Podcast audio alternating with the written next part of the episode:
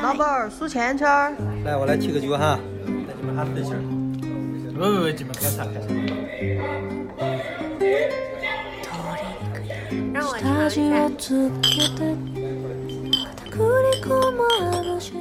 大家好，欢迎收听这一期的九言九语，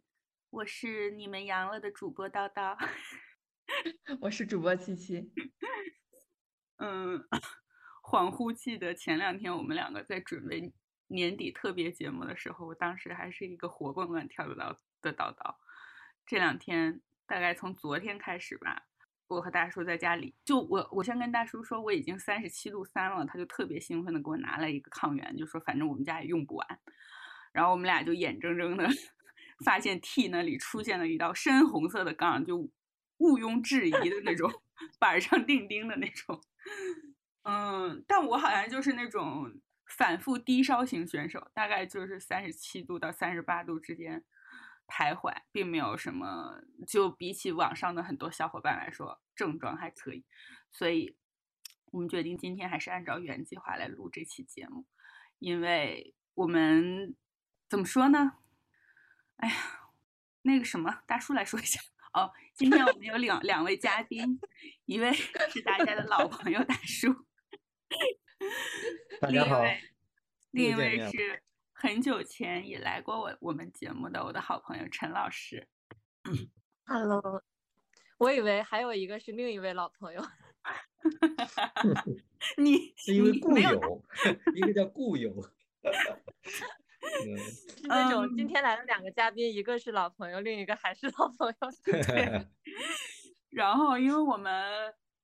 我们今年反正我大叔和陈老师，呃，七七参与的比较少，因为他那个叫什么位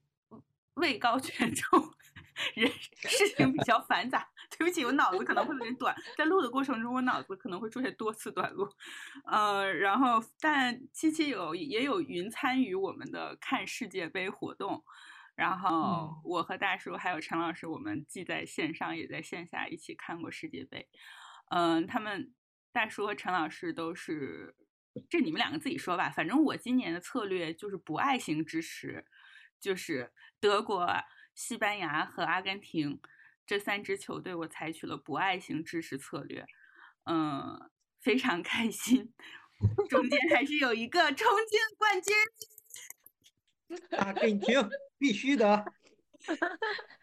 所以我们的两位嘉宾的主队难道都是阿根廷吗？是的。对。今天就是没吹的节目，对，没有 我我倒不是没吹，但是我是阿根廷的国家队，我是我是属于比较少有的先粉的国家队，后粉的梅西。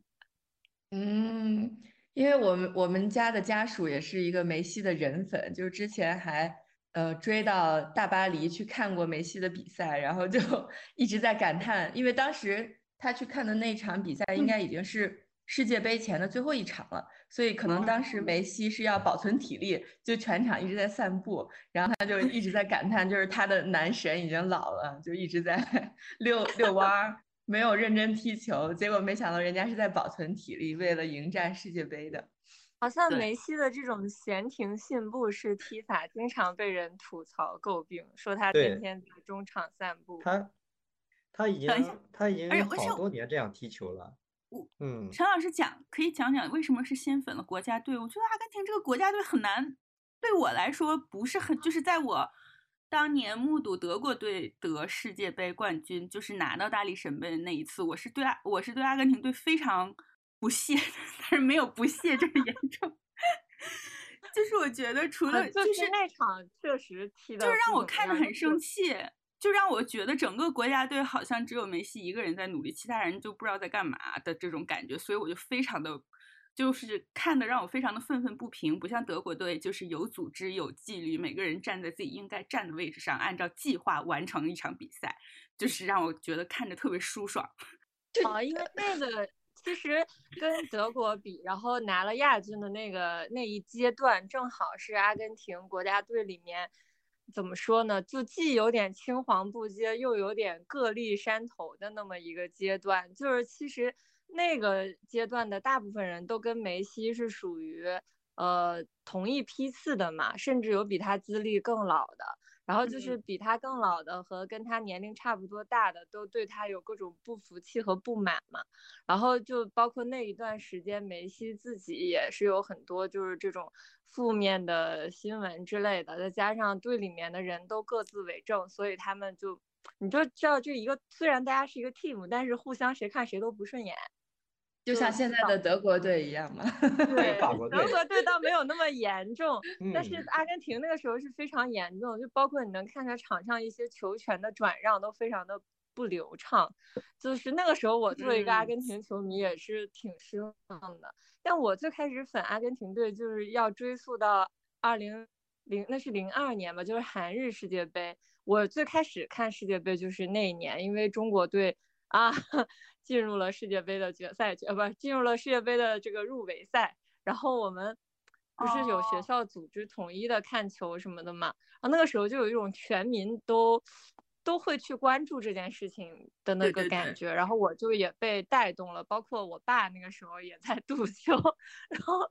然后被带动了之后，就会去除了那个就是中国队的比赛，就也会去看一些其他队的比赛。然后我当时。嗯，就是看了，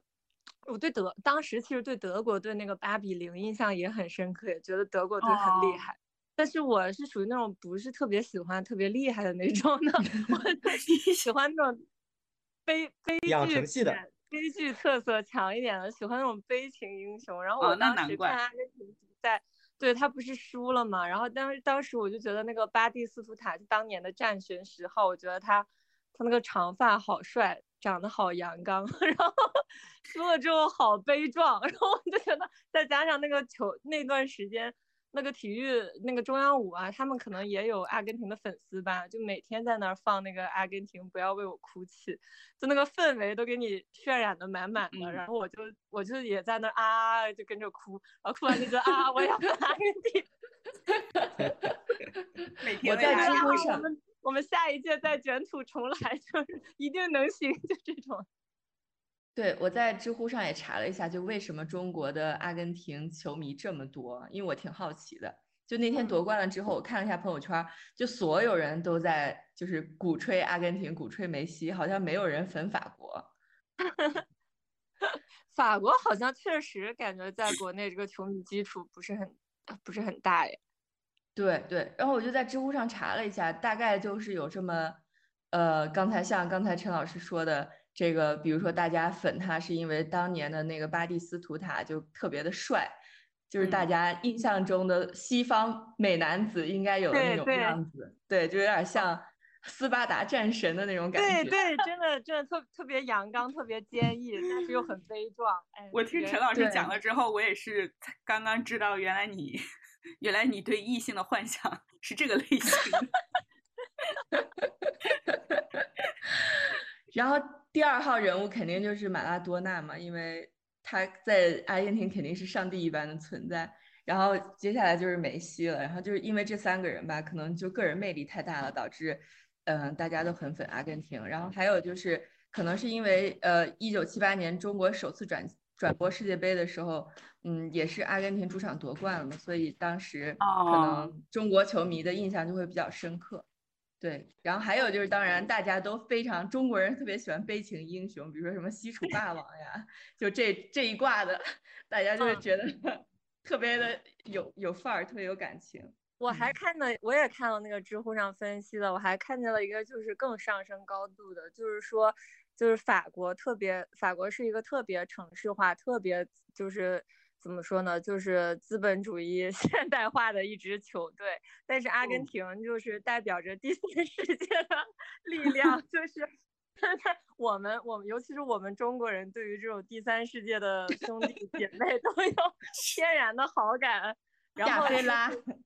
对对，就是呃，然后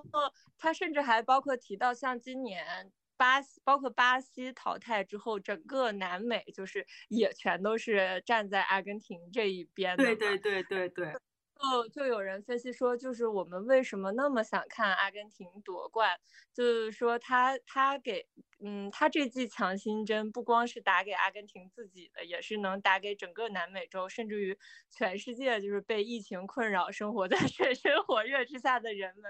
就是说，我有一句有一个人说了一段话，我觉得特别有道理。他就说，我们希望看阿根廷夺冠，是因为希望努力。就是还是希望这个世界能让我们看到一些正向的东西，比如努力是能够成功的，比如认真和谦逊是会有回报的，比如美好的事情还是会发生的。就是这个阿把这个阿根廷夺冠赋予上了这种让大家相信希望还在，不至于太绝望的这种。对这个我是有点同意的。我跟大叔也探讨过，就是阿根廷夺冠能让，特别是就是综合阿根廷队这一。这这次世界杯的表现来看，我觉得它能让大家感觉到一种正义感，这很。励志的那种感觉，就包括曾经的阿根廷，就是在之 前打德国什么的那种各自为政啊，或者青黄不接啊，很萧条，你会感觉他好像已经英雄迟暮呀。甚至上一届世界杯之后，很多人就会说阿根廷足球已经完了，因为考虑到阿根廷那个经济的影响，还有他青训比赛也受到国家经济的影响，这个整个体系都垮掉了。所以你会觉得啊，他都他已经是一个垂垂老矣的。阿根廷他不会再站起来了，然后他又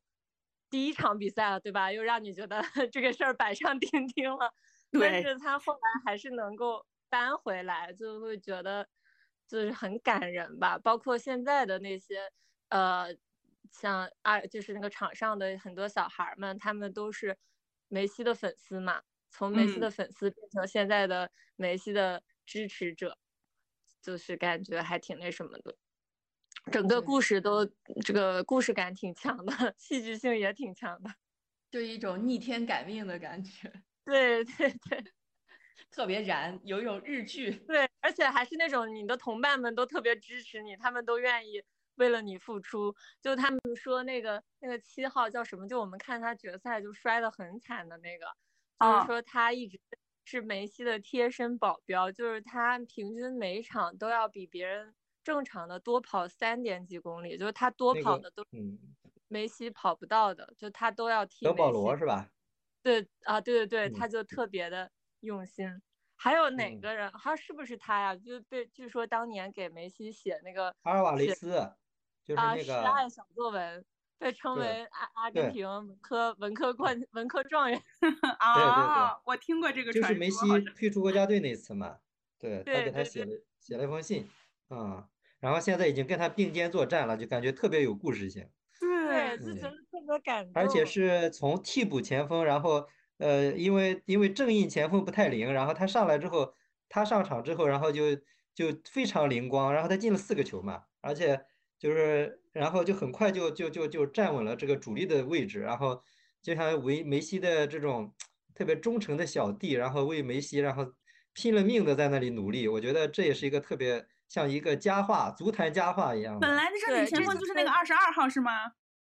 就是老塔罗吧。老塔罗。对的。就就是你看，是我原来就是不不是特别，我也不是说讨厌梅西吧，反正我就是比较无感，因为我我本身不是特别喜欢个人英雄主义这种这种东西，就是会下意识的去呃比较警惕，但是。通过一系列的事情，也充分的看到了梅西确实是一个很有个人魅力的人，就是既有才华又有魅力，那很难不粉他。这种他这个人的故事性，嗯，这个人的故事性太强了。对，这个人本身就很励志，很感人。对，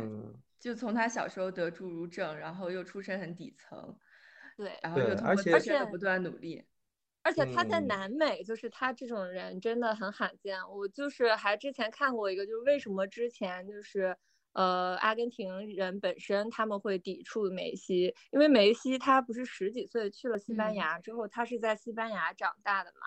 然后就会有，而且他现在是有西班牙和阿根廷的双重国籍嘛，然后就会有一些人质疑，就是说梅西他到底是阿根廷人还是西班牙人，然后就是。会嗯，其实我听说是梅西在精神上是完全是个阿根廷人，因为他至今还说着阿根廷口音的西班牙语，而且他的生活方式也非常的阿根廷，就南美嗯化吧，就喜欢喝马黛茶、烤肉什么的。对，但是他而且又是一梅西个，梅西的那个终极终极愿望就是想回阿根廷踢球。等他老了之后，他就他们这些很多南美的球员，他们终极的愿望就是要回回自己的国家去踢球，所以他是一个从骨子里绝对是阿根廷人，他一点都不西班牙的。但是嗯。他又有一点儿不像阿根廷人，就是说，你像南美的一些巨星，呃，就是南美文化，他们崇拜一种叫，就是一种特质叫脏脸天使，就是这个对对对对人他首我也呃听到这个了。首先，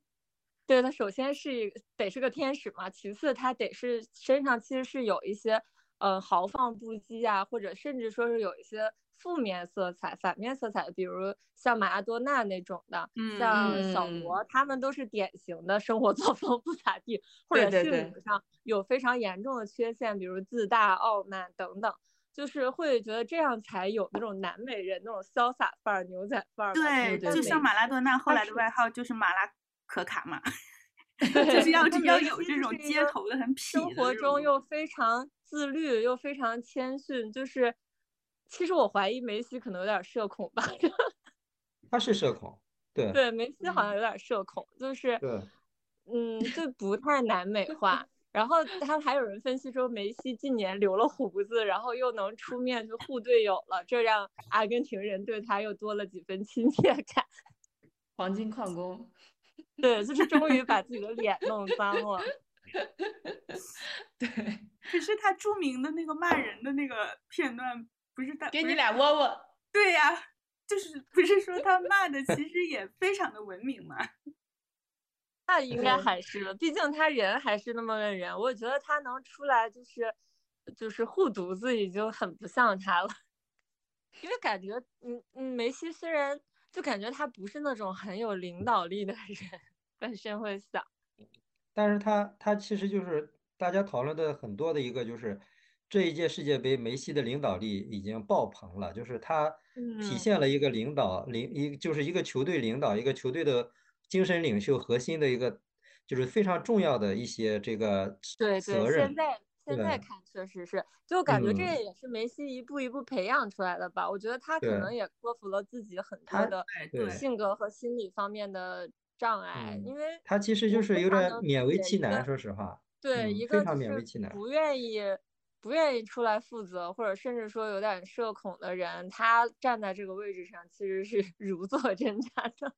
嗯，所以，所以他能，他他现在这个成功就特别弥足珍贵啊！就是他其实是完全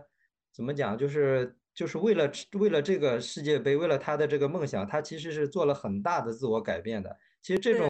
这种人生的态度，其实是可能在很多的人这个眼里边儿就可能值得商榷，就是我我我为什么这么为难自己或者怎么样的？但是他确实就是他这么多年，然后一点一点，就是到到最后这一届世界杯，他体现出来他他巨大的转变。之前的时候，就前四届世界杯他参加参加的，你就看到他只只只知道就是低头把自己的球踢好，至于球嗯队整体的表现怎么样，或者士气旺不旺呀，或者整个的是处于优势还是劣势啊，需要他怎么样去调动队友的情绪啊这些方面，其实他做的很少。所以这也是我们之前看阿根廷的球，就老感觉阿根廷一旦士气不旺的时候，没有人能站出来，就是去提升士气，去带领大家，好像去去逆境求生啊，或者怎么样的。但这一届就完全感觉不一样。大风就就一边儿倒了，就 风卷嗯，残对的，对的，就呃随意了反正输了就输了，就兵败如山倒的那种感觉就来了对对对。对对，嗯，而且这次不是队友们真的很给力嘛，都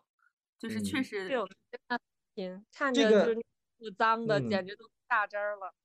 这个你就你其实就可以，就是也就是也是就是怎么讲，就是我觉得梅西也是这种叫什么啊，就是九九八十一难，最终就是成佛的这样这样的一届世界杯。因为 像陈老师讲的，对，就之前之前其实像陈老师讲的，其实是很有道理的，就是像前几届，其实梅西在球队里的声望，他只是球技最好的那个人，他并不是说大家就是呃就是唯你马首是瞻的那种感觉。甚至于可能就是大家帮派很多，当然也不见得梅西，说实话，在这些方面他就他他就是完全就是好的，因为他也会那跟教练说，我喜欢谁，你你最好把谁征征召到国家队去，然后我可能不太喜欢谁，然后呢，他他们这种小帮派就很多，然后那球队的团结啊这些方面肯定都不行的，但是到了这一届，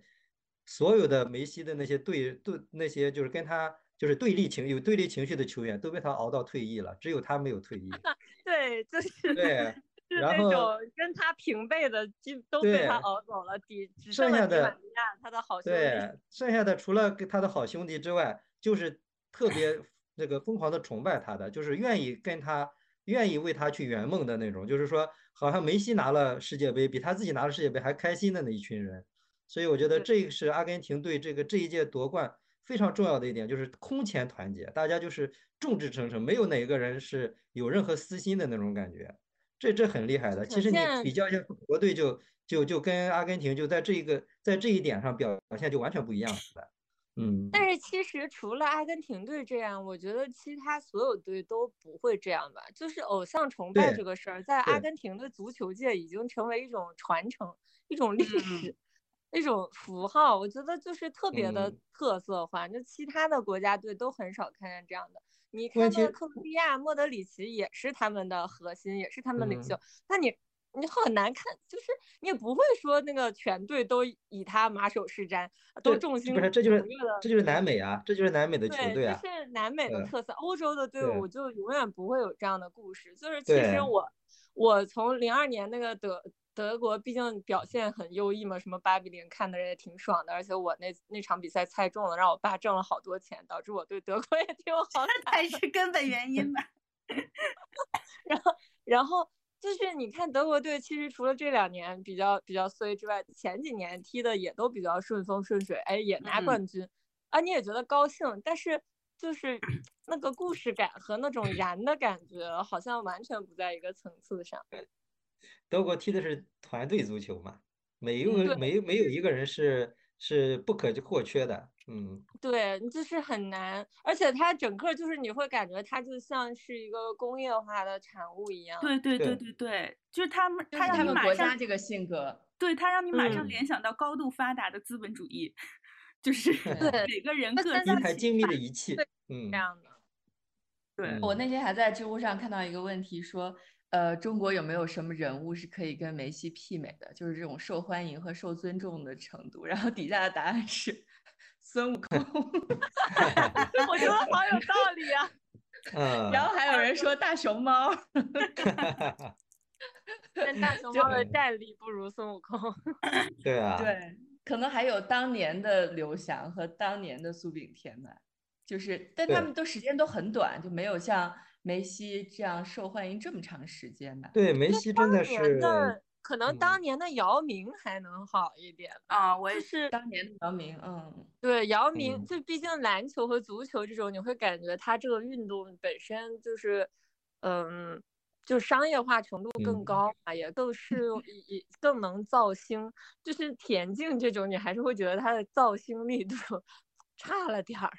就他，你还是。只会把它当成一个哦跑得很快的一个呃运动选手来看，但是就是达到体育明星这个量级，我觉得都还不是很够。就姚明肯定是有商业价值的，他而且他代表就是中国能在 NBA 有一席之地，当年大家也是觉得很很为国争光的。嗯嗯嗯，但他现在已经进体制内了，而且上岸了，上就是岸。有有有，当然这个这个影响力还是还是要差一个 level 的。其实因为就是梅西已经给阿根廷挣来了多少国家声望，就是你就想想，而且就是他他的成功，他是他是站到顶峰的，对吧？他是你像你你即使你能在 NBA 立足和在 NBA 然后一直能够夺冠夺得总冠军，这是完这还是差一个 level 的，我觉得。嗯嗯就嗯，梅西，梅西已经是对站在一个，就是可能多少年，就是几十年这种足球的一个一个一个巅巅峰的这样的一个男人，这个很厉害的。嗯，嗯，所以可能就只有孙悟空了。对，对，确实 孙悟空是只有孙悟几百年。空了但孙悟空呃代表的是一种个人运动，没有，梅西他也他也带那个团队取经了有团队是吗？给师傅画个圈儿之类的。对，这个团队反正也也没怎么给他长长脸。我觉得这一点就是挺奇怪的。我最近几天也也跟我的家属在讨论这个事儿，就是像足球和篮球，它都是一个集体运动，就要求你有集体意识、有合作精神。但是反而是这些特别有个人主义的国家玩的特别好，就是像我们这种嗯特别有集体观念的国家，反而搞不好这个东西，哦我就觉得好奇怪呀、我前我昨天晚上在听一个嗯播客，我还给大叔讲来着，就是他他在讲说，其实像前锋是需要比较有，比他就是前锋最好最好是一个比较有个体主义精神的、比较有创造力和想象力的这样的一个人。你如果就是国家的政治力量介入过多，他就会变成了一个被捏捏过的人，他就是一个符合规矩的人，就很难不是，有其实那个，其实那个机器提的这个话题很很久之前曾曾经讨论过。其实中国在体育方面就是最强的，都是个人单项，而不是集体项目。小球、嗯，小乒，乓球，乒乓球啊，什这个不么是这种羽毛球啊之类的。看过，说这个跟国家嗯之前的就是这个制定方针也有关系。就是我国最初想要就是体育强国，用这个呃呃用体育项目上的胜利来呃鼓动大家的这个国家荣誉感，提升这个民族士气的时候，制定的政策就是说我们要在就是呃一些嗯相对来说 就是比较冷门儿的这种项目上去多投入，因为你再去跟人家欧洲国家、美洲国家，包括南美，他们打篮球、打踢足球什么的，这种历史已经太悠久了，就他们已经。嗯，这怎么讲呢？我们后起之秀已经很难再挤进去去分一杯羹了。所以当年就是精挑细选了几个我们国家就是场地训练相对不太受限制，然后又可能竞争压力又比较小的这种，又比较适合我们亚洲人特点的这种项目去重点培养。那，个时候可能球、举重这种的。对，包括羽毛球，就这些可能跟当时国家有意培养，就是在这个方向上去多花钱也是有关系的。嗯。但是前几年南美大老板就是他们足球几乎已经成为他们就是实现阶级跃迁的一种典型的途径了，因为很多球星他们都是从贫民窟或者是就平民嗯出来的嘛，就是嗯，在那几代球星的影响下，南美小孩儿可能都会觉得，如果我呃能够踢好足球，我也能走出我家这个破房子，我也能走向全世界，对我也能举行赚很多很多钱。那嗯，在我们国家，就是小孩儿也不会受到这这个方向的鼓舞，对吧？你你看那个国足的运动员，你也很难感受到什么励志方向。对，但说说句实话，女足还是还是挺励志的。其实嗯那还有有一个中国足球，其实有一个特别那个的地方，就是呃怎么讲，就是其实有点发展太快，然后呢，球员很快就非常有钱了，他们就没有什么职业追求了。就是其实按理讲，应该有有一个健康的一个过程的话，应该是你比如说你在发展的过程当中，你你首先你这职业化特别强，然后呢，你你在这个职业当中，你的专业技能很很强，然后提出成绩来，然后你才能够得到足够的回报。但是因为中国足球发展的比较晚，然后呢，这个这些球员呢，然后中国人呢又特别的，就是对这个足球很就有就是群众就是怎么讲，就是观众又特别多，大家又特别喜欢这项运动，然后导致它的商业化过快，然后这些球员水平还没怎么样呢，然后已经年薪几几百万上千万了，他们更多的可能就是并没有去再去追求更多的这种就是专业技能啊，这种足球水平的提升了。对啊，还有一个就是刚才讲的，就是就是其实创造力，就是中国人在思维上的创造力还是比较有限的。虽然说足球是一个团体运动，讲究很多的一些纪律啊等等这些东西，但是很多的时候进球就是那灵光一现那种创造性的这种这种这种就是灵感，然后可能一个一个助攻就真的就是大家这电光火石的就进球了。然后，但中国的球员大概在这个方面是比较缺的，因为我们从小就是你本来也不鼓励这种精神，对吧？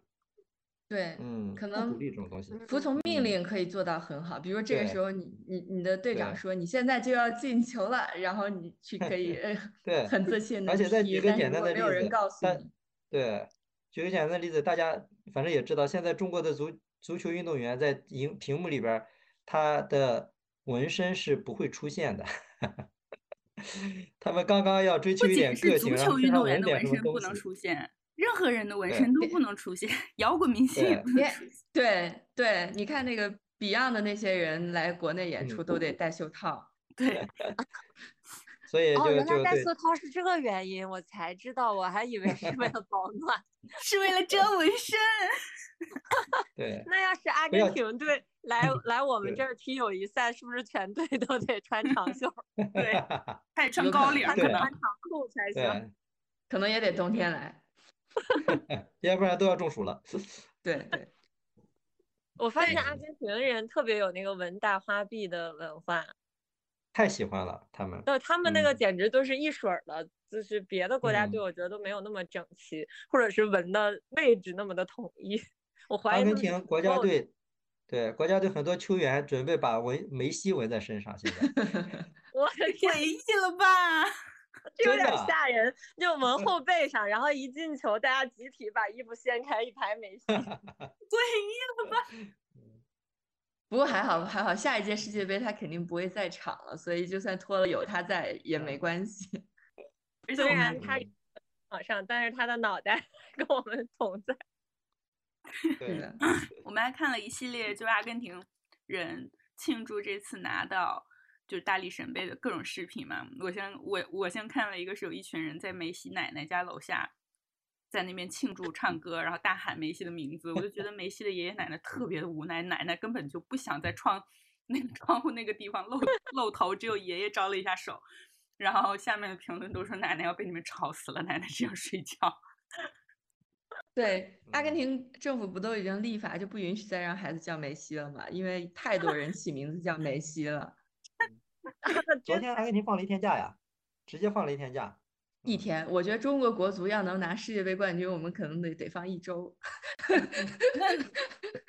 有对这个假我们是没有机会享沙。特可以再放一天假吗？作为本届世界杯唯一一个赢了冠军的球队，有资格再放一天。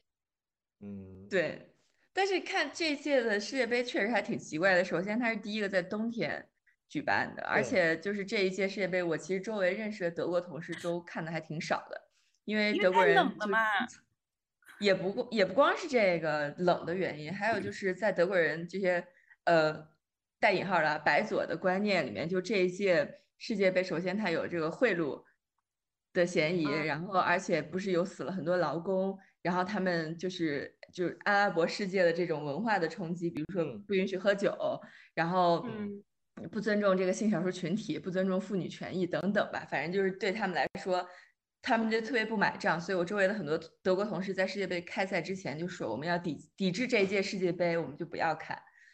所以德国就回家了是吗？就因为 因为大家都不看，踢着也没啥劲，干脆提前对回去得了。对，但那他们不是说，就德国队这一次就踢不好，也是因为队内因为带不带彩虹袖标起了很大的争执嘛。然后这种队内的不统一的观念在球场上也有很大的体现。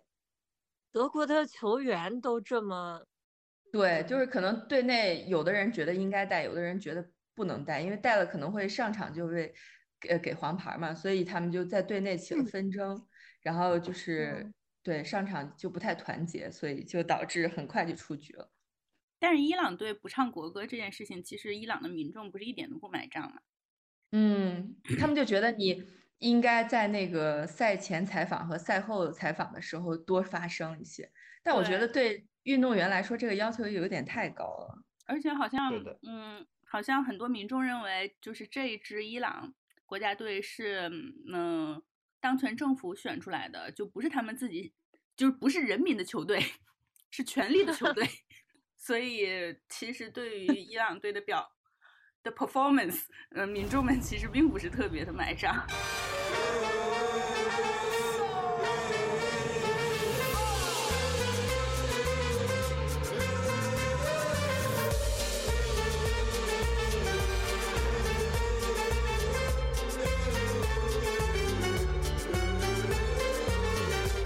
但是今年除了阿根廷特别燃以外，那个呃克克罗地亚不是表现的也都还挺不错的克罗地亚也真的很燃，我真的不想看克罗地亚输。摩洛哥真的不知道从哪儿爆出来的非洲国家，我真的我真的我发现我自己是一个非常帝国主义的人，我真的好不想看亚亚非国家的球。你是不喜欢我们第三世界的兄弟姐妹？可是摩洛 哥作为一个被殖民国，踢他的殖民国，这个也很燃呀。对，而且摩洛哥真的很厉害，他们球嗯员本身已经水平很高了嘛，只是被低估了这而已。之前，嗯嗯，但是，明显人员储备是不是我我足的呀。我觉得克罗地亚还有一点好是克罗地亚，我感觉真的很很快乐足球，就是他们最后你看，虽然只是得了个嗯，第三名，但感觉他们也都挺乐呵的，对对 对，也挺高兴的。不是第三名比第二名要乐呵。对，就是你看人法法法国人到颁奖台上连个笑模样都没有，因为克罗地亚人不也挺高兴的吗？虽然去年亚军，今年第三，嗯，嗯，但人家踢的挺挺也尽兴了。对只它可是一个只有三百九十万人口的国家而且呀。他们 他们这届世界杯是他们的成绩是超出预期的，因为原来几个铁打的主力都退役了嘛，本来觉得可能没嗯不会这么好，但最终他们进了四强，就是有有好几个原来的主力都退役了。嗯，嗯，这个国家我觉得它还是很很厉害的，因为我的家属不是现在就在德国的一个 克罗地亚球队里面，作为一个唯一的亚洲人踢球，对对对。然后他对，要不让我的家属来说几句，就你来跟我们说一下克罗地亚人到底对足球有多热爱？克罗地亚人对足球有多热爱？呃，就我们球队吧，能看得出来，这个大家收入其实都不是特别高，就很多人其实做的都是底层的这个劳动。呃，我们这个我那个我那个队友跟我说，说好多人这个做体力劳动一天十几个小时，然后每周还来训练，然后他去踢这个球，他也没有奖金。呃，每年还要给球队交这个交这个钱，一百欧的这个场地费用和你比赛的费用。虽然这个钱也不多，但是他踢这个球完全没有任何经经济上的收入。然后很多球员离得还很远，都不在这个市，他要可能要开车开很久才能来训练。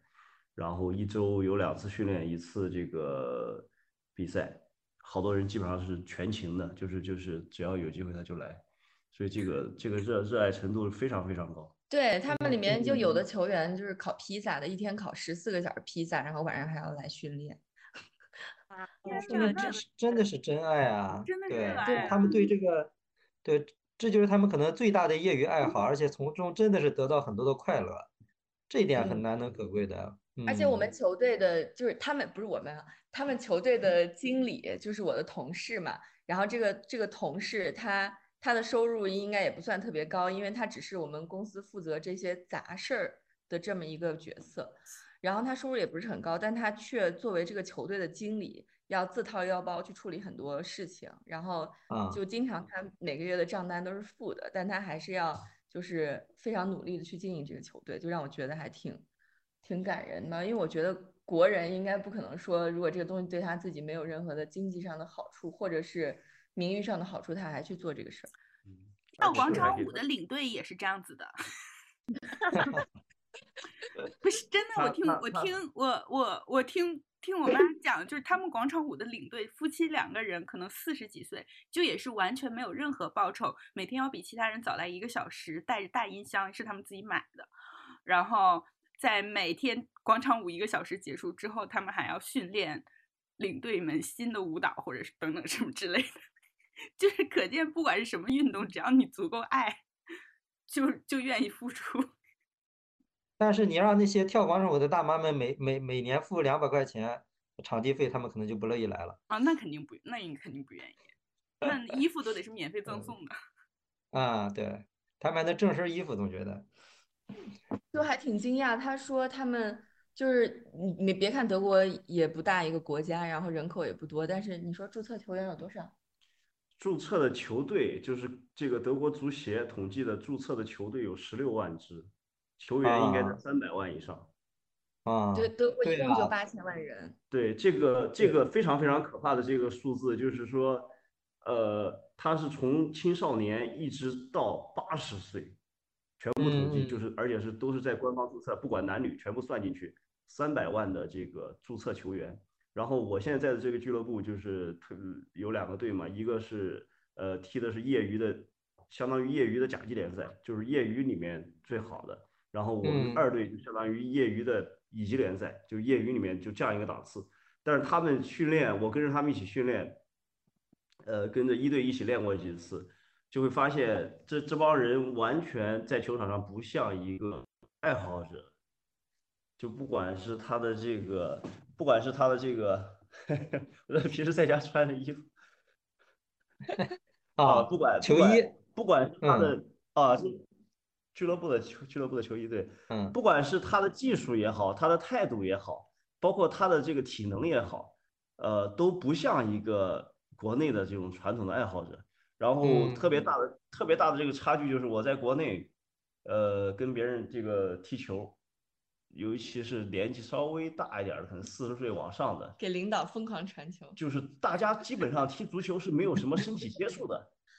就是嗯就是嗯就可能碰一下，但是不会有那种身体对抗。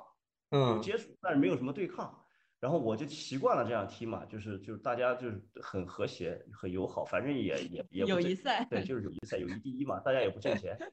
啊，嗯呃，赢了也不挣钱。结果到这边儿你就发现，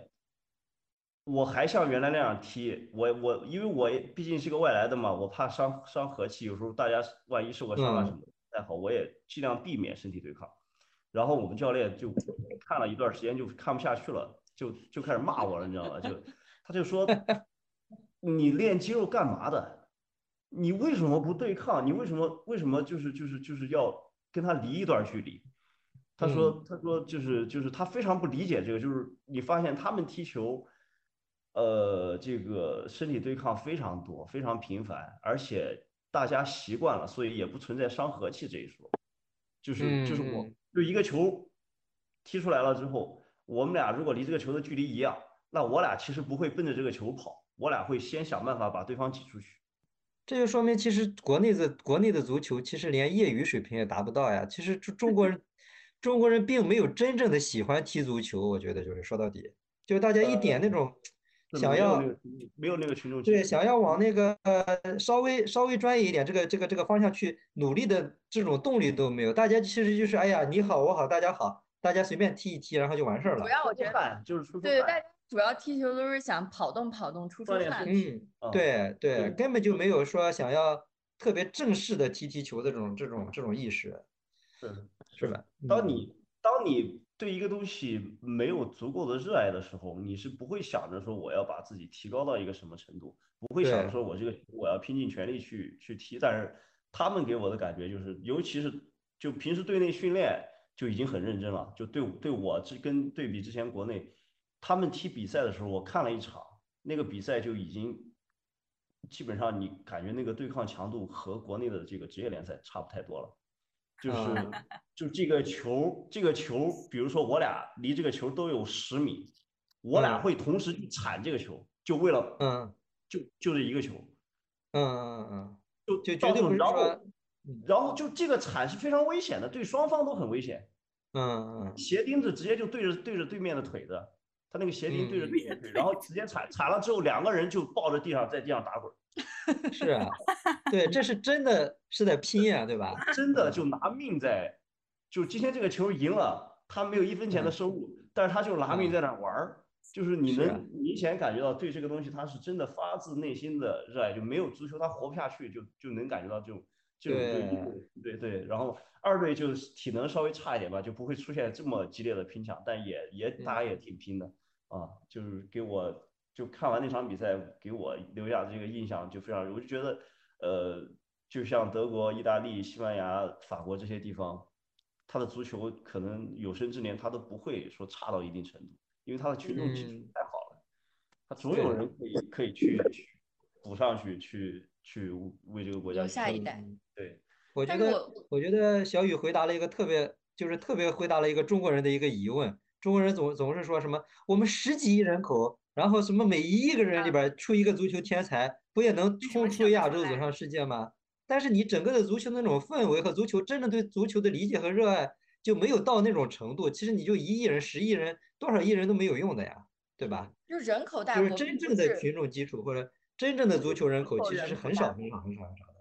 对啊，就是足球人口还是太少了，大家平时周围没有人说自己是特别铁杆儿的球迷，就算是特别铁杆儿球迷，可能也是看球多，但真的是踢球的是少的，对吧？是的，而且这个不光是对踢球的这帮人来说，他还有一个社会基础，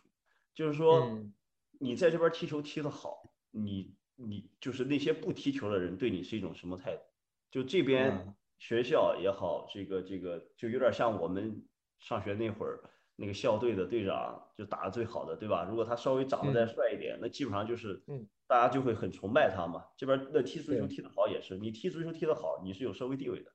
就是大家嗯就是不踢球的这些人，他也会非常认可你，他会觉得你很厉害，你很了不起。对然后对对对对，然后然后对啊，你像日本也是这样啊，日本踢球踢得好嗯的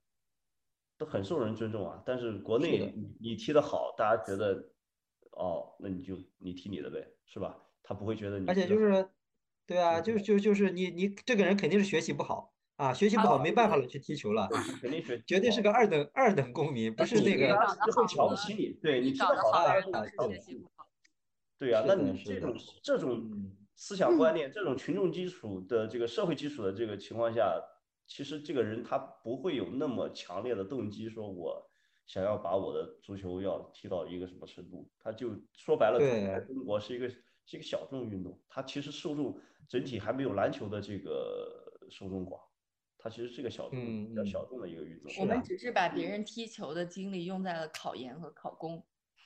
就是就我我我有时候刷抖音会刷到那个什么，就是踢足球的和那个玩飞盘的在那儿抢场地打架，我我都懵了。我说这种事儿就是你不可能发生在欧洲，不可能发生在日本，就甚至大家这飞盘这个运动可能在这边都兴起不了。你 别说话小心点儿，我玩玩飞我听我玩飞盘真的，我中说因为。因为大家觉得就足球这么有意思，你为什么要玩飞盘嘛，对吧？飞飞盘是中嗯国现在特别流行运动，你说话小心一点。好吧。我在这边没见过，就是在这边玩飞盘的，就是遛狗的，就是 可以，那都是狗在玩是吗？对，呃不能这样骂，那你这样骂人了。我们这边飞盘主主飞盘还是一个很好的运动，不管什么运动，我们都应该鼓，励。飞盘是个很好的对，运动。飞盘这是这个运动，人和狗都可以玩。对对，男孩女孩儿都会，它社交属性其实要比足球强很多。足球一般来说，男孩女孩儿不会一起踢嘛。啊，但是嗯。飞盘，男孩女孩这个老老一点小一点都可以一起玩，相对来说它，这个对我们的这个呃场地要求啊、身体素质都没有那么高。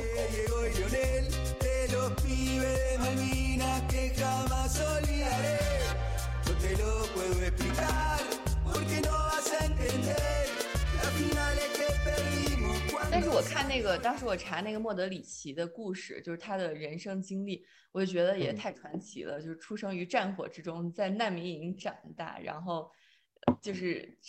青训的时候，然后他的领导就说对？对对对，而且他放羊的时候，他爷爷好像还被杀死了，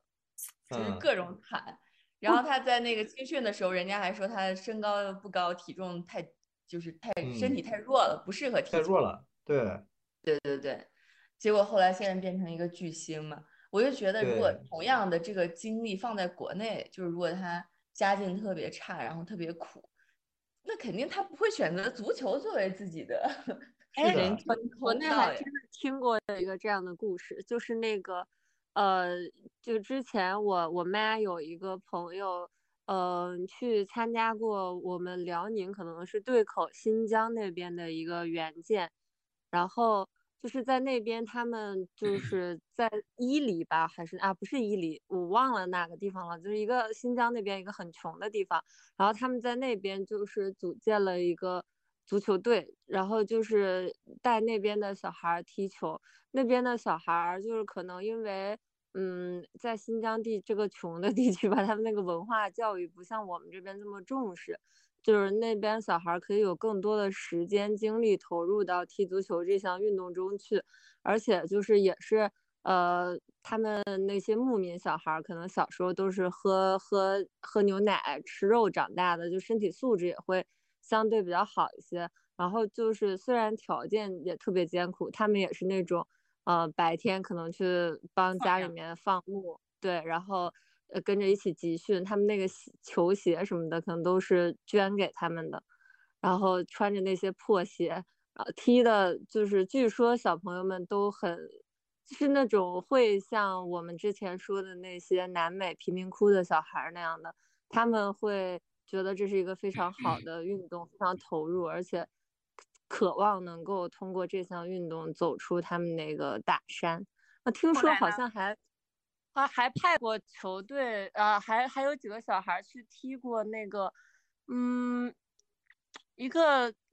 类似于 U 杠多少那种的友谊赛。呃，我不知道，它不是那种，不是那种 U 杠十七或者 U 杠多少的那种正正式的比赛，然后是什么比利时还是哪儿举办的一个世界这么一个少年足球的友谊交流赛吧？好像是，他们还拿了挺好的名次。但我感觉这个故事我听到这儿后面就不了了之了。对啊，我就感觉想问后来呢？可能也也没有被收进，就是后来可能进体体制内了，然后就不了了之了。而且像这种，你要最后要进入这种职业这种序列，这几几也是很难的，也几乎是不可能的。你说，就是呃，感觉这些足球少年训练到十五岁了，事，只有在别的国家才能发生，在我们国家，这种小孩儿可能最后对嗯就只是成为般到在在在足球比较成熟的国家的话，你比如说一般小孩可能十一二岁，你进入这个职业训练体系都已经是有点儿晚了，就不要说像他们什么我们踢这个什么在自由的草原是驰骋，然后踢的成绩不错，然后将来能不能进入这个这个什么职业球队，这可能几乎是不可能吧，最多偶尔有那么一两个天才能够呃大器晚成一点，其他的我觉得肯定不行。嗯我看 C 罗都是七八岁就出道了。对啊，很很多都是很小就开始踢球的，瓦佩四岁就开始踢球了，是啊。太可怕了。我已经开始对懵了。你刚才讲莫德里奇的时候，我满脑子都是墨索里尼。我想说，为什么突然开始讲 墨索里尼？你对于对于一个 小洋人来说，很正常，很正常。对，这个病毒真的会攻击脑子哎。会会会对大脑造成一定的损伤。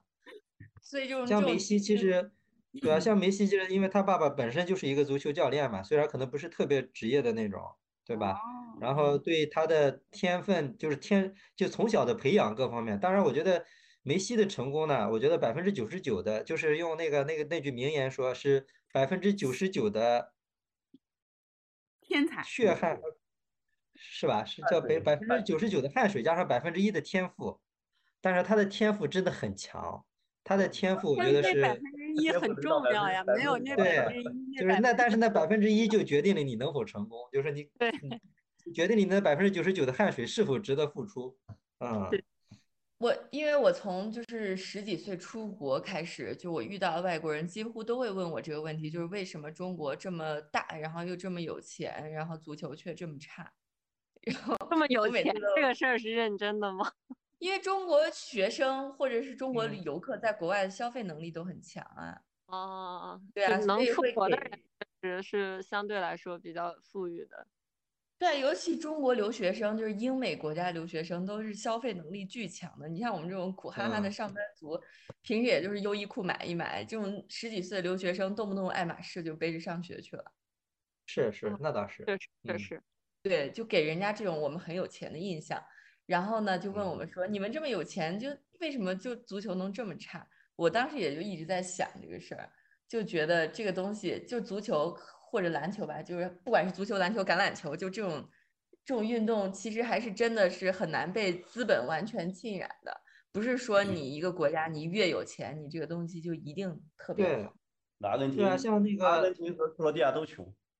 对，像那个中国前两年不是那个广州恒大从二零一零年以后连续在在国内的超级联赛八连冠还是几连冠吗？然后最后许家印一下现在破产了，你知道吗？然后整个广州队就分崩离析，就是眼看你起高楼，眼看你什么宴宾客，眼看你楼塌了，就是根本就是一个用资本完全堆起来的一个虚幻的一个梦而已。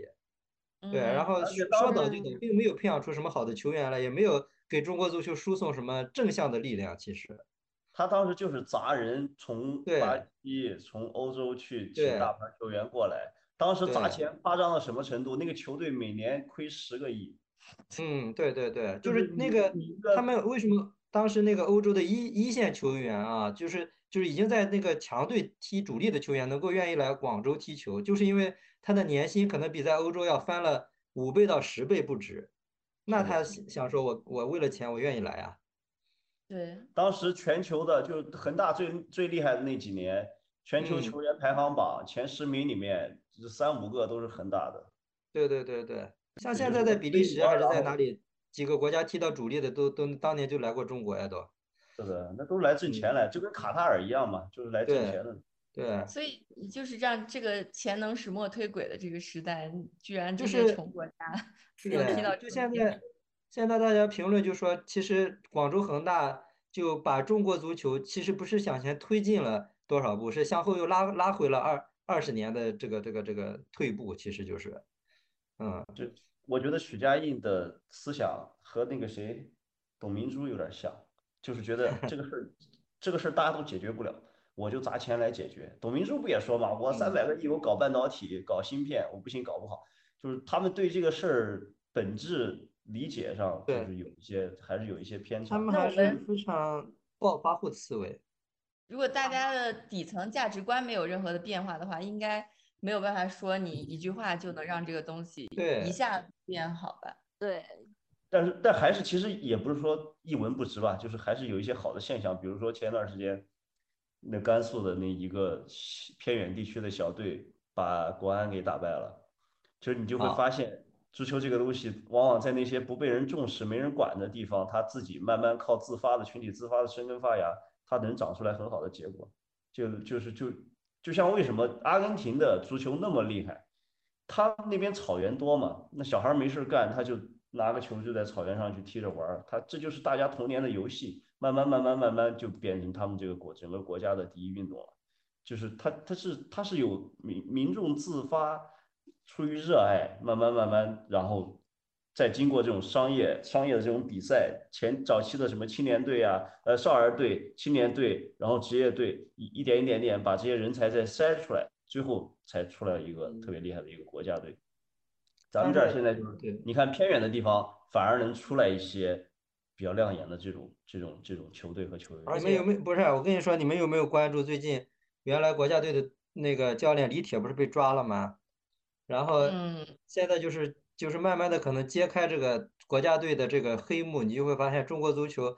它的失它的失败肯定是多方面的原因，对吧？李铁就能够就是跟球员说，我把你招进国家队，你到俱乐部去要求俱乐部给你涨工资，比如说涨了三百万一年，你拿一百五十万给我，然后我就把你招进国家队来。是这样子去弄的，然后李铁再把可能钱再给到什么足协的某些什么领导，然后让领导再扶植他，让他手中的权力能够一手遮天，他甚至可以去影响到俱乐部的这个这这各种球员什么的。那你想想，如果是这个样子的，对吧？你怎么可能嗯怎么可能能能能那个呢？球员的心思都放在我怎么样去贿赂主教练选我进国家队啊，然后我再去搞更搞更多的钱，他怎么可能踢好球呢？嗯我们不说足球这个让人伤心的话题，我们聊聊别的。微信，微信，微信。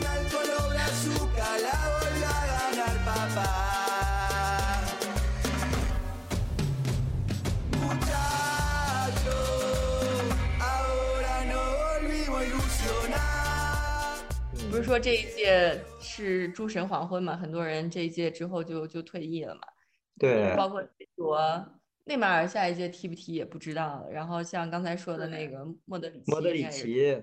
对还有那个迪玛利亚什么的，应该都是最对，后一届迪玛利亚肯定不会踢了，对。然后，嗯，只要是就是有三十多的岁以上的，基本上都是最后一届了。对莱对对对万多夫斯哎啊也是都是都是诸神都是嗯黄昏，好多其实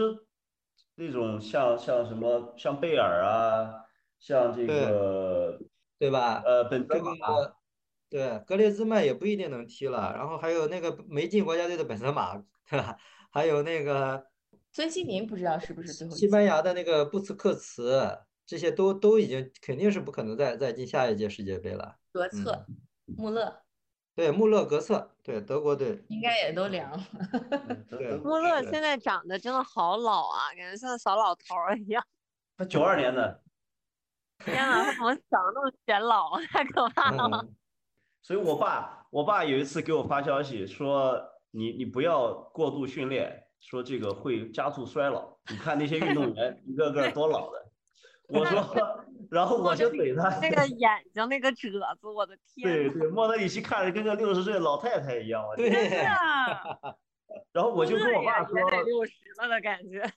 对，我说这个逻辑不成立，因为这些足球运动员他天天风吹日晒的，他是在户外，然后而且下雨啊、下雪，他都得训练，他都得打比赛。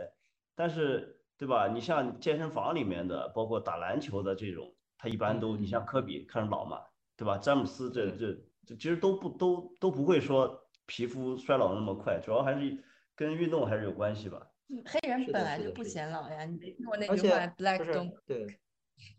而且欧洲的白人真的，我觉得到了三十五岁以后，就真的是衰老，看上去就老好老。他们是真的都不在乎防晒什么这种事儿吗？不在，怎么可而且你能在乎天天训练，那得你天天，训练，而且防晒霜也不管用啊。对而且，特别大太阳，你说夏天我我去看比赛，特别大太阳，那就顶着晒晒一个半小时，那真的是一点办法都没有。哦，顶着嗯晒，所以他们对的 C 罗保养的还还行啊。C 罗也老了，C 罗现在真的也老了。嗯，你看他的特写镜头看起来也还还就是行吧，对他护护护呃护肤做的好嘛。比穆勒要强。C 罗是男人里面比较精致的，毕竟他是什么来着？流量明星好偶偶像嘛，他是偶像。不是，其实我我们今天应该探应该讨论的一个重要的话题就是，呃，关于梅罗之争，对吧？哎，这个这已经已经落刻板定幕了。其实我觉得，我觉得就是这次阿根廷夺冠对我来讲，我觉得就 有一种特别，我我我跟叨叨说，我就有一种就是我的人生有点豁然开朗的感觉，就是一片清，打开了一片清明世界的感觉，你知道吗？你不是嗯唯一一个人，我看朋友圈好多人说什么新冠的痛苦都瞬间没有了，还有人说对我，我那天还跟我在嗯跟那个叨叨说，我说我感觉我的抑郁症都痊愈了。对，真的真的真的，那那那那天心晚上简直太幸福了，不人生真的是。不说打给全世界人民，至少反正是给我打。打给亚非拉人民。嗯，反正我作为一个一个亚亚非拉人民的一员，表示也确实被打到了。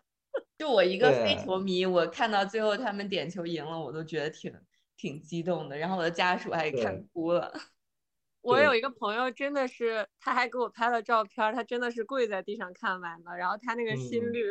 他他拿着那个测心率，一心率有一百三十多，然后跪在地上看完点球。我觉得那个时候真的还有人说自己是含着，就是呃，就是含那个什么硝酸甘油看完的，就这个真的对心脏刺激太大了。劲儿这么大了，对。对，但是我真的觉得我基本上是扒着门框看完的，我就 那个跟克罗地亚那场我也是，我不敢看，我在屋里扒着门框，然后只露半只眼睛在那儿看。嗯，但是这个就是他这个剧情也确实值得值得就是这么高的这个关注吧。这这个剧确实，你再好的编剧能写出这样的剧情，是的我觉，得都都不太可能。你想，嗯他金球奖拿到手软，各大联赛的冠军拿到手软，对。一，辈子该得的荣誉都得完了，然后没有没也没有任何绯闻，然后所有的队友对他的评价也都很好，就是一个完美的一个人嘛。除了童年嗯。有那么多不幸，然后就差一个这个总冠军，对，然后一四年被德被德国干掉了，一八年嗯。被法国干掉了，然后你就看着梅西从一个小小孩儿慢慢慢慢变成一个老头儿，然后然后他也说了最后一届嘛，然后打到决赛了，好不容易打到决赛了，法国又那么强，完了整个嗯打比赛的过程上来先进两个，大家都高潮了，都觉得赢定了，然后都开始庆庆祝了。好多人就开始这个这个该上天台的就买法国队赢的就该上天台上天台了，结果下半场 突然一下，对对吧啊？又丢了两个，然后加时赛还进了一个，然后又丢了一个，这个这个整个这个剧情你就根本没法去呃想象嘛，你让谁赛前这样去预测，他说出来大家都不会信。而且这次那个大马丁，然后不是也特别圈粉吗？好多人都好喜欢他。我最近太圈粉了。对这在那个社社交媒体刷，全都是喜欢大马丁的，就说他跟天线宝宝一样。对，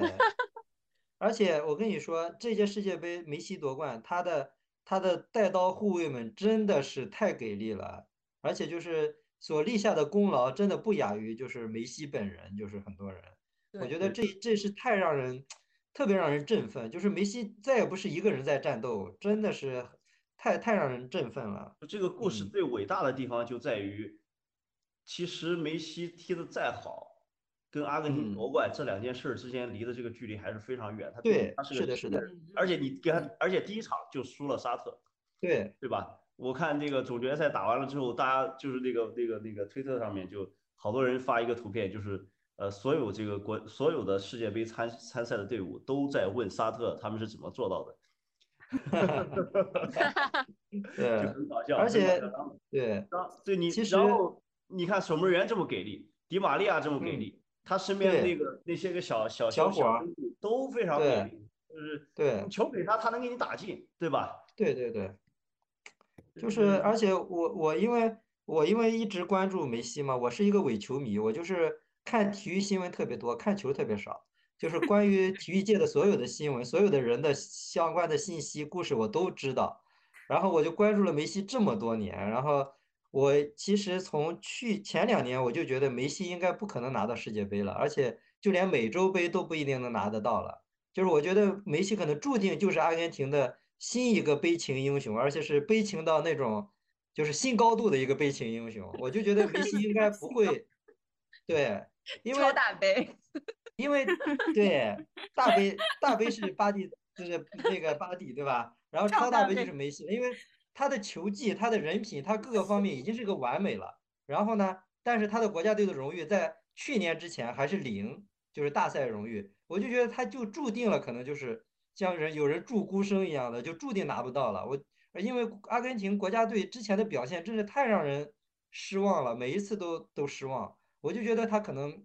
他就是注定了，就是我我内心的潜台词就是，即使不拿世界杯，梅西仍然是球王，我是这样安慰自己的。对，其实大家不会怪他，就即使今今年输法国了，也没有人会去怪梅西，因为你看，就是是这个俄罗斯世界杯上面，梅西基本上随时拿球，周围都有四个人包着他。对对你说你就算再厉害，对吧？大家都是世界级的球员，我四个人干你一个人，我还干不过吗，是的，对吧？这时候如嗯果队友不能站出来的话，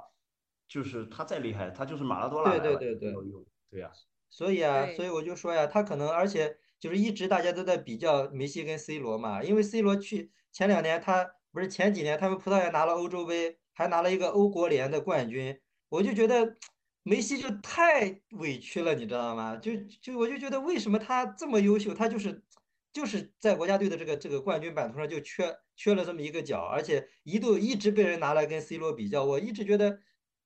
有什么好比较的？肯定梅西是最比他优秀太多了呀，对吧？嗯但是就你们是两个男人就是不能心里就这个怨念一一直是非常愤懑不平的，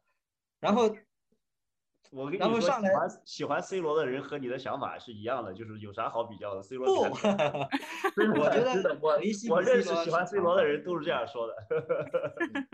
但是现在他们就就不敢这样说了，对啊，他们就闭嘴了呀，啊对，就就你没有办法去再再再去讲，对啊，当然可能也是有个人感情因素，就是我就不喜欢 C 罗这种特别张扬的性格，我我没有办法喜欢，我我就是觉得嗯这一点可能也是梅西在中国圈粉特别多的原因，因为他的性格比较符合中国的审美，就是比较内敛。但是我跟你讲啊谦，逊琪琪，我跟你讲，就是在讲九零后里边，喜欢 C 罗的人可能比喜欢梅西的人要多。啊，我我看是女生都是喜欢内马尔，都是不是 内马马尔嘚瑟的是吗？内马尔 实在为是啥都喜欢内马尔？不是就是说什么要内马尔喂我喝酸奶，就是那个咱们哪个嗯品牌的酸奶不是内马尔代言的吗？对就把那个那个吸管插到内马尔的嘴里，然后给自己挤。咦，好恶心！内马尔已经，我觉得内马尔再这样下去，他就就他就要变成足坛的一个笑话了，真的是。但是那那个女球迷喜欢内马尔不是因为颜值嘛？毕竟 C 罗和梅西就只有只有他们的粉丝才会觉得他们 长得帅。好吧，哈哈哈。嗯，不过其实我我我感觉梅西长得还可以的，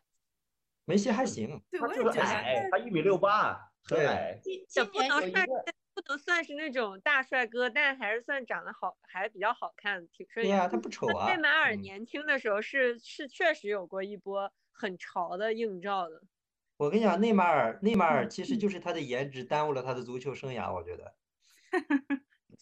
嗯内马尔当然也不一定，巴西的球员，巴西的球员不管帅的丑的，都都耽误自己的足球生涯，大罗小罗什么的，基本上其实足球生涯梅西的性。格不是梅西的性格不是那种典型的。我们已经刚才已经讨论过这个话哦题哦。，对对对，嗯然后然后我我咱们就别说内马尔，还是扯回梅西，就是这个你之前说那个超大杯的问题，其实我赛前 世界杯世界杯赛前我就专门找了很多梅西的纪录片去看嘛，然后嗯其实赛前我猜的，就是我我跟我跟我朋友说的也是，我说这一届账面实力法国最强，法国夺冠的概率其实会比较大，虽然我嗯不喜欢法国。对对，我觉得就是就是梅西碰到这么一个法国队，想想要夺冠对夺冠太难了太难了，而且你这路上，你而且你上来你就输沙特嘛，是你就，你直接把大家的期望给你一下拉到地上了，是不是？沙特是个啥队伍嘛，对吧？是然后啊，对啊，然后然后我看了，对，然后我其实就很悲凉，整个世界杯看的我就感觉很悲凉，我就觉得嗯这一届就是送走，就是相当于我们送送走送走这个梅西、C 罗吧，相当于我们这一代人的这个呃足球回忆，对，就是相当于我们集体回忆一下，然后就就散场了，就是这么一个概念。然后对对对对，嗯。然后我就看了之后，我我就老老在脑子里面就想这个事儿，就是纪录片里面说他当年呃就很惨嘛，因为要注射生长激素，然后阿根廷的医保又不报这个东西，所以所以 就担心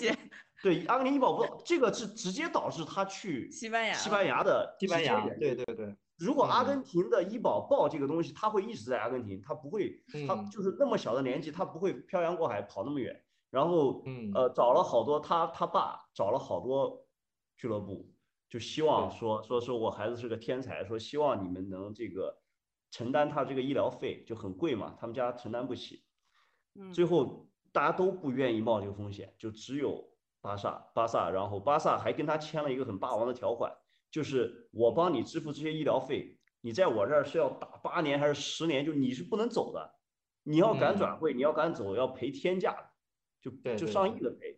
就是其实是个霸王条款嘛，但是人家巴萨也说我我相当于在冒风险嘛，你才嗯。呃那么小那么小，我在你身上花这么多钱，对吧？我我相当于冒风险嘛，还要培养你，培养起来你走了我怎么办，对吧？然后对，最后全家人就很艰难的决定去了西班牙，然后去了西班牙之后开始治疗，开始踢比赛。有一年的这个青少年世界杯，就是是类似 U U 十七嘛，U 十六那种那种概念。当时阿根廷都没有人知道梅西，然后呢，这个梅西的这个爸爸还是教练，我记得就是硬是在酒店大堂堵这个阿根廷的呃那个青年队的主教练，就在大厅那个酒店大厅堵他，然后看到他之后就来了之后就一硬把硬硬是要给他介绍自己的孩子，就说就说梅西你看一下他，我这有光盘，你一定要看一下他。然后那个那个嗯主教练很不屑，就就就说好好好好，就然后就拿走了，拿走了之后就往房间里一扔就不管了。结果过了很长时间，他有一天突然无聊了，在酒店里没事儿干，突然看到那个东西了，然后就想那就放一下吧，那就放一下。因为什么这个这个事儿，当时我我老想这个事儿，是因为他爸如果不干这个事儿，梅西当时实际上大概率会入西班牙的籍。啊，对对对，如果进不了阿根廷国家队的话，他可能就对，他如果进不了阿根廷国家队，他就进西班牙国家队了。嗯嗯嗯，然后你，你然后你就可以无限的去脑补这个这个东西啊，当年嗯西班牙多牛逼，没有他都拿冠军了，是的，那就是半个巴萨嘛，对吧？嗯，而且阿根廷一直都没有一个非常非常牛逼的世界级的前锋，中场都是超豪华超豪华阵容。然后你就嗯脑补一下这个事儿，当时他爸没干这个事儿，没有让他为阿根廷效力。梅西现在这个世界杯要拿几个？梅西他爸听起来两个起步吧两个起嗯步，是的，两是的，是的个起步真的是就是就是因为啊，西班牙整个西班牙球队的这个实力，不管是今年的还是往年的，都比阿根廷要厉害太多了，对吧？当年哈维、伊涅斯塔那一代就没有对啊，那一代拿两三个世界杯没有问题的。嗯，所以我就在想，是不是就是命运捉弄人嘛？就是他爸非要让他去阿根廷，然后费了这么大的劲儿，然后还去赌嗯教练，结果教练无意间看到那个磁带，看完了看到那个那个那个那个录像，看完了惊了都。对，就直接就打电话说这个孩嗯子绝对不能让他去西班牙的这个嗯队，一定要让他到我的队来，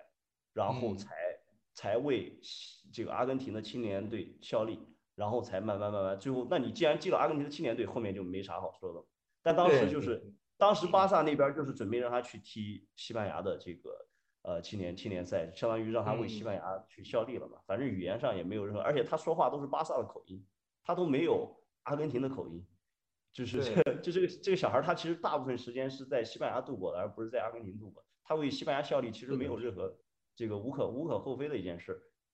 嗯，对呀、然后我当时就很悲凉，我就想，这个时势捉弄啊，对吧？当年他爸不干这个事儿，你那个时候，你那时候我没都盼着球王，还，需要跟你 C 罗去比吗？对啊我你那时候估计都盼着说，梅西要是进了西班牙就好了，是吧？对呀、我当时就想，梅西要在西班牙还有这些事儿吗？没有这些事儿了呀。可是啊可是这样的话，嗯这个故事就它就没有这么 但是但是但是真的概率太小了，就今年拿这个冠军，我说实话就有点儿就撞大运的那种感觉。所以他的伟大呀，就是它嗯感人的点就是在于这个。所以这就是为什么，这就是为什么这个阿根廷这次夺冠让人这么激动，它就是一个小概率事件，而且呢，就是你现在复盘下来，你才会觉得阿根廷赢的既是一个既是一个运气，但是也有它的必然，因为阿根廷队真的空前团结，几条线上真的就太优秀了，从门将到后卫到中场到前锋，一点都不让人失望。嗯，如果还没有。新的没新的没吹话题，我们就收了。好，就确实嗯优秀优秀，梅西优秀，实至名归。我们今天就是这集没吹就到此为止吧，太长了。对，我觉得应该应该换一首歌，就是阿根廷，你值得我为你哭泣。嗯，对，就是一代人嗯终将老去，但总有人年轻。接下来还有，接下来就是姆巴佩的时代。不一对不起，我对足球的热情消退了。我突然想自己把自己起，在作死了决赛赛场上，那个法国队经过几轮换人之后，叨叨指着场上说：“哎，还剩一个白。”指着场上的姆巴佩说：“哎，还剩一个白人。哈哈哈哈，对，我说他只是比较白而已。”就在那一刻，巴佩真的显得无比的白。就是当呃年殖民殖的太多了，导致现在要还这个债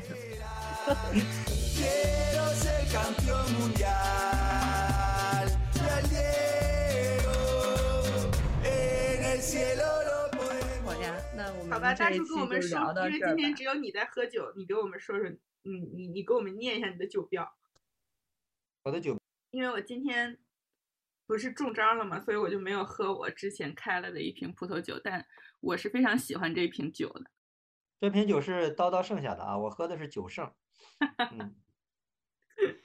这个酒为什么这么难念？就因为有三个字连在一起，就诗歌德，是诗歌呢，还是歌德呢？搞不清楚了啊，叫诗歌德诗诗歌德酒庄自然酒系列圣罗兰干红葡萄酒，很顺口，我喝着一点压力也没有，感觉对，觉就是不小心就差点给喝完了。对吧？它就是喝起来特别轻松，特别轻松愉悦，然后果香味儿特别足，没有就是嗯我跟大叔都喝不太了那种粘舌头的单宁。对对，一点都不涩，特别顺口。嗯，对，就特别甜美。当然，像陈老师这种还是不能喝的。嗯，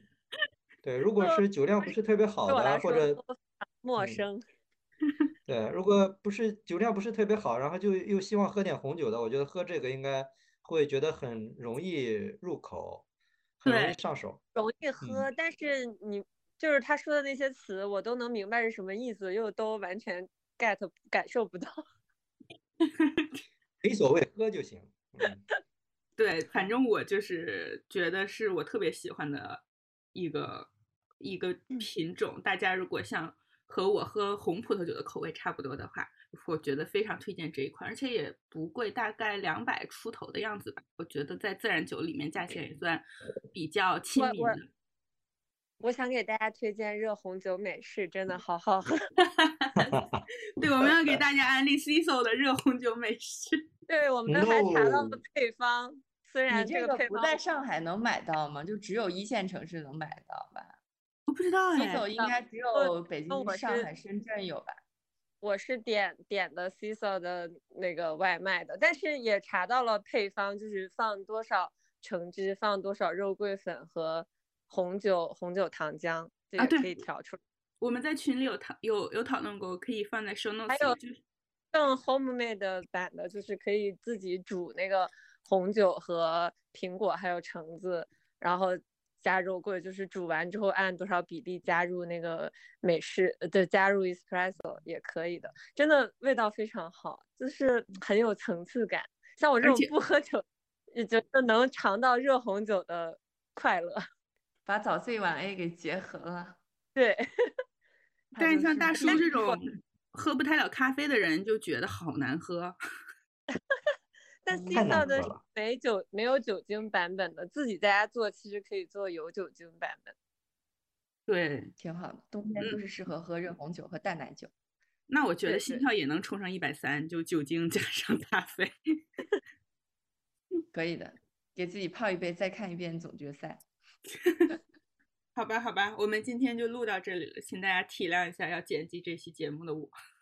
毕竟 我基嗯本上每天只有那么两个小时的两三个小时的清醒时间。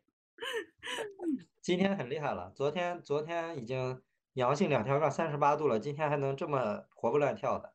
希望大家能有机会过圣诞节，或者过春，或者过新年，或者过春节。总得过上有机会？啥意思？有机会就是有有有健康的身体，就总得过上一个嘛，好吧？嗯，那我以为你要把我们都送走呢，这是。那我们今天就到这儿吧，好的，拜拜。拜拜拜。拜拜。de Diego y Lionel, de los pibes de Malvinas que jamás olvidaré. No te lo puedo explicar, porque no vas a entender. Las finales que perdimos, cuántos años la lloré. pero eso se terminó, porque en el Maracaná, la final con los brazuca la volvió a ganar papá.